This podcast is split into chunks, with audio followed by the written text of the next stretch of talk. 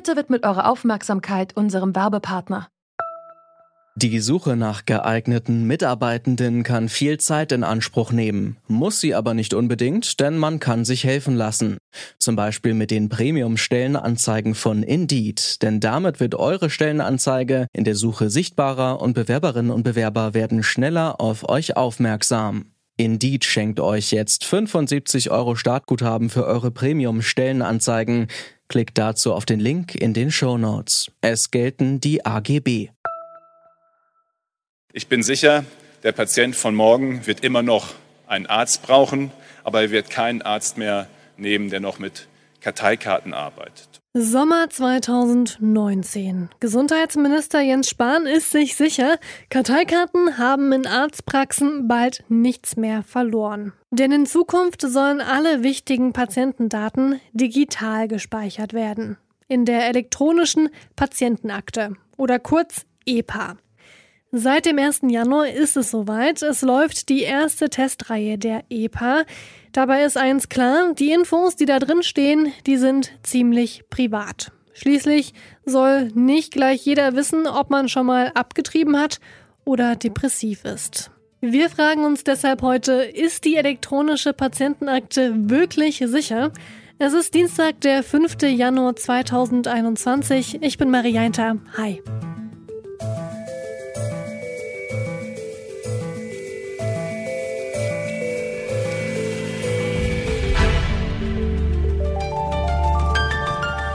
Zurück zum Thema. Die eigene Blutgruppe, das Röntgenbild vom gebrochenen Knöchel oder eine Diagnose vom Psychotherapeuten. Seit dem 1. Januar können Patientinnen und Patienten ihre Gesundheitsdaten digital speichern, in der elektronischen Patientenakte oder eben kurz EPA. Kliniken, Arztpraxen und Apotheken können auf die Akte zugreifen, so sollen zum Beispiel unnötige Mehrfachuntersuchungen vermieden werden.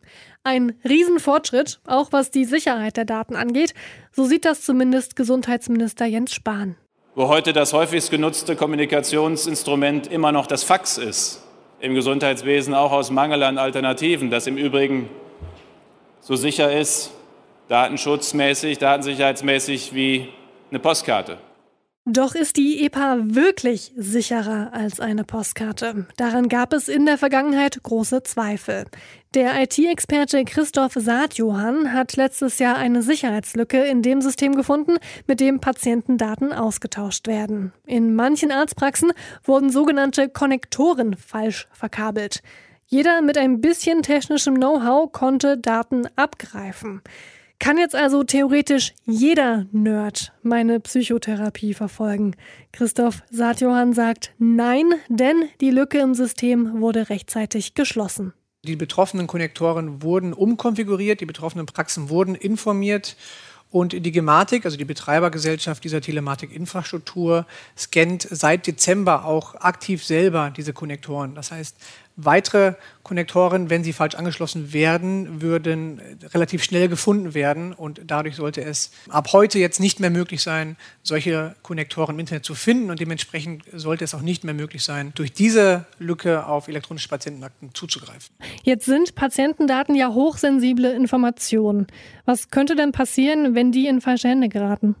Nun, da könnte man sich verschiedene Sachen vorstellen. Der Klassiker ist natürlich eine, eine Erpressung, wenn ich eine elektronische Patientenakte einer, sagen wir mal, wichtigen Person in die Hände bekomme, kann ich diese wichtige Person entsprechend erpressen, dass ich diese Daten freigeben werde. Eine weitere Möglichkeit ist natürlich auch, dass ich die Arztpraxis selber erpresse oder eine relativ neue Variante, die wir im Herbst in Finnland gesehen haben. Dort waren ähm, relativ viele Patientenakten aus Psychotherapiepraxen im Internet aufgetaucht und dort wurden die Patienten alle einzeln erpresst, sodass die Patienten sich freikaufen konnten, dass ihre Daten nicht veröffentlichen wurden. Und die Patienten, die dann nicht gezahlt haben, denen wurde gedroht, dass ihre Psychotherapieberichte offen im Internet landen werden. Das wäre dann natürlich der Supergau für die Patienten. Hm, das möchte man auf alle Fälle vermeiden. Bislang wurden Patientendaten oft per Fax verschickt. Gesundheitsminister Jens Spahn, der hat in der Rede gesagt, das ist etwa so sicher wie eine Postkarte zu verschicken. Bei allen Bedenken hat er da nicht recht? In meinen Augen ja. Also ein Fax, das kann man sich heutzutage wirklich vorstellen, das geht über das, über das Internet genau wie jede E-Mail und zwar unverschlüsselt. In den allermeisten Fällen sind diese Faxsysteme, haben keine Verschlüsselung in sich und jeder der in diesem Internet zwischen den beiden Empfängern sitzt, sei es jetzt Telefonprovider oder auch entsprechende Hacker oder Geheimdienste, können ohne weiteren Aufwand diese Faxe anschauen, kopieren und unbemerkt weiterverbreiten. Und ich denke, im Vergleich zu einem Fax ist die EPA besser geeignet, Patientendaten zu schützen. Was muss denn noch passieren, damit sich die Patientinnen und Patienten wirklich sicher fühlen? Kein IT-System ist zu 100 Prozent sicher. Und hier muss man darauf achten, dass die EPA natürlich weiterentwickelt wird und ständig auch überprüft wird, wie sicher ist das System noch. Weil natürlich Bedrohungslagen ändern sich, Techniken ändern sich und Angreifspunkte ändern sich. Hier muss man täglich wieder schauen, wie sicher ist die EPA. Auch wichtig ist mir, dass man externe Experten beauftragt, um die Sicherheit zu überprüfen. Das heißt, zusammenfassend wünsche ich mir natürlich, dass das so weiter beibehalten wird, dass externe Experten angehört werden und auch eingeladen werden, entsprechende Sicherheitstests durchzuführen.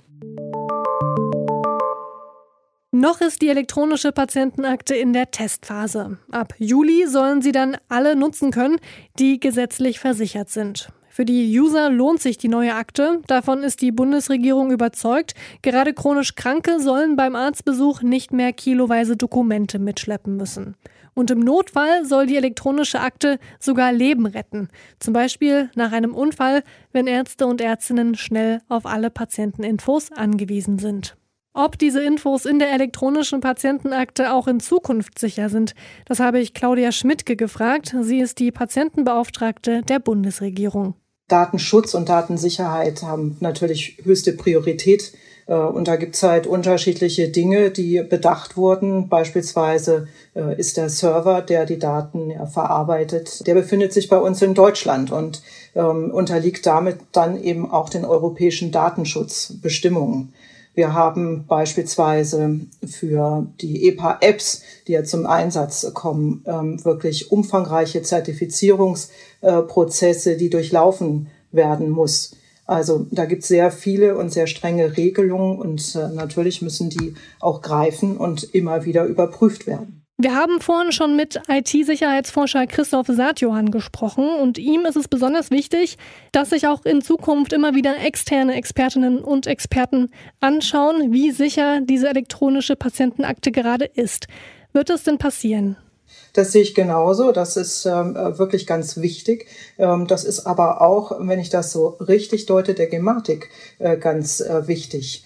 Denn ähm, die Hinweise, die sind ja durchaus konstruktiv. Das ist ja nicht so, dass man etwas entdeckt und dann lässt man es dabei, sondern das ist ja essentiell zu sehen, wo sind die Lücken, die dann einfach auch geschlossen werden müssen. Und äh, Herrn Saatjohann kann man wirklich nur danken, äh, dass er wirklich äh, dort auch sehr aktiv ist. Die elektronische Patientenakte, die ist freiwillig. Das heißt, niemand muss seine Daten digital speichern lassen.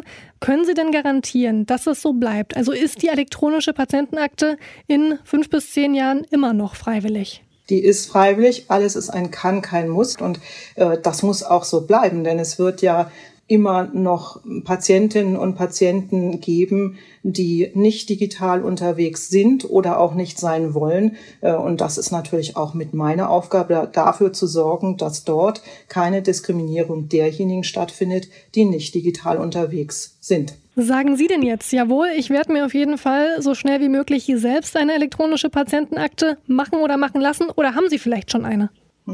So, zum Glück ist das bei mir alles sehr überschaubar, weil, toi, toi, toi, ähm, habe ich keine lange Krankengeschichte, so dass es bei mir sehr leer ist.